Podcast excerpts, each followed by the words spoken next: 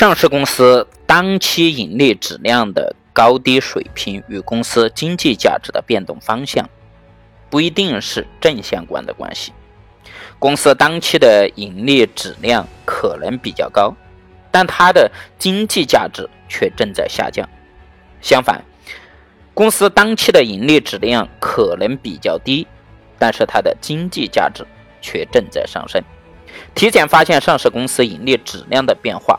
对于控制投资风险是至关重要的。巴菲特说：“我想买入企业的唯一标准就是持续稳定的盈利能力。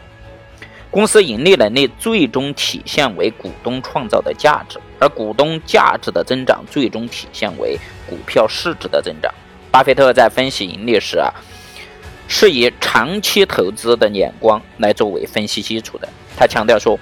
我所看重的是公司的盈利能力，这种盈利能力是我所了解并认为可能保持的。巴菲特所选择的公司，它的产品盈利能力在所有上市公司中并不是最高的，但是他们的产品盈利能力往往是同行业竞争对手可望而不可及的。巴菲特并不太看重一年的业绩的高低，而更关心四五年的长期平均业绩的高低。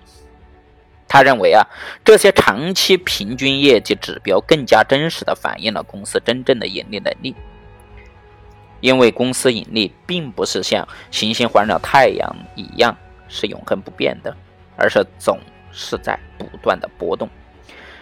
在盈利能力分析中，巴菲特主要关注以下三个方面：第一，公司产品的盈利能力。巴菲特主要分析公司产品销售利润。明显高于同行业竞争对手。简单的说，就是公司的产品比竞争对手更赚钱。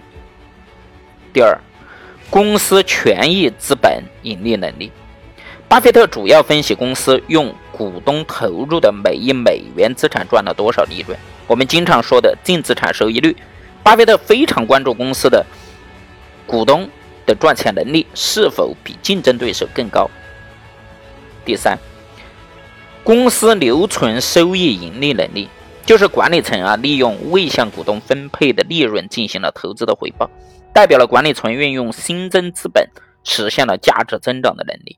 对每一美元的留存收益，公司应该转化成至少一美元的股票市值来进行增长，才能够让股东从股市上赚到与未分配利润相当的钱。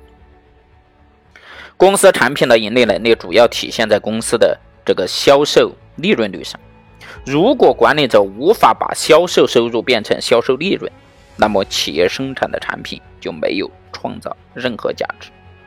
由于巴菲特所投资的公司都是那些业务长期稳定的公司，所以这些公司利润率的高低啊，在很大程度上取决了公司的成本管理。巴菲特多年的投资经验也表明，成本管理存在着马太效应。